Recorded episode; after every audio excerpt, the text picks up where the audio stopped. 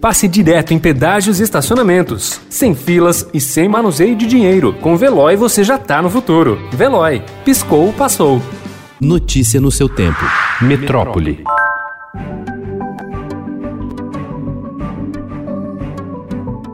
Em um revés para o Planalto, o Supremo Tribunal Federal decidiu ontem permitir a vacinação obrigatória contra a Covid. Por 10 a 1, o tribunal entendeu que estados e municípios podem decidir sobre a obrigatoriedade da imunização e até impor restrições para quem se recusar a ser vacinado. A medida não significa vacinação à força, sem o consentimento do indivíduo. O presidente Jair Bolsonaro, em discurso na Bahia, criticou a decisão e atribuiu a exigência a ditaduras.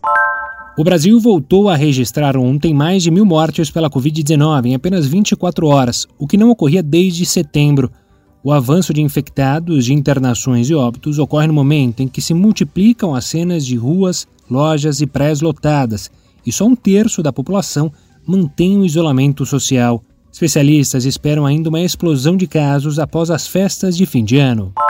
Segundo a área em número médio de casos hoje, atrás apenas do Sudeste, a região Sul apresentou nas últimas duas semanas os maiores registros desde o início da pandemia. Até ontem, a média dos estados do Rio Grande do Sul, Santa Catarina e Paraná era de 188, conforme os dados do consórcio da imprensa. No geral do mês, os números até meados de dezembro só são superados pelo total anterior de agosto.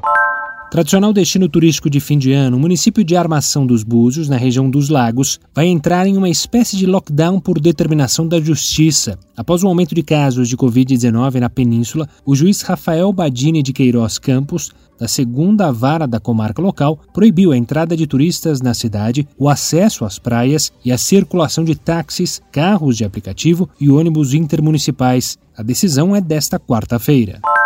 O governador João Dória anunciou ontem que as escolas públicas e particulares poderão continuar abertas, mesmo se o estado estiver na pior fase da pandemia, a etapa vermelha, como adiantou o Estadão. Hoje, a educação só pode voltar na fase amarela, a que todas as regiões paulistas estão agora. A decisão para manter escolas abertas é embasada em experiências internacionais e nacionais e tem por objetivo garantir a segurança dos alunos, dos professores e dos funcionários da rede pública e privada. E tem também por objetivo o desenvolvimento cognitivo e socioemocional de milhões de crianças e adolescentes no estado de São Paulo. Dessa forma, mesmo que a situação da transmissão do coronavírus e de hospitalizações fique mais grave em fevereiro, no retorno das férias, as escolas poderiam voltar com 35% dos alunos presencialmente. Notícia no seu tempo. Pegando a estrada ou só indo no shopping? Com o Veloy você já está no futuro e passa direto em pedágios e estacionamentos, sem filas, sem contato e sem manusear dinheiro. Aproveite 12 mensalidades grátis e peça já o seu adesivo em veloy.com.br.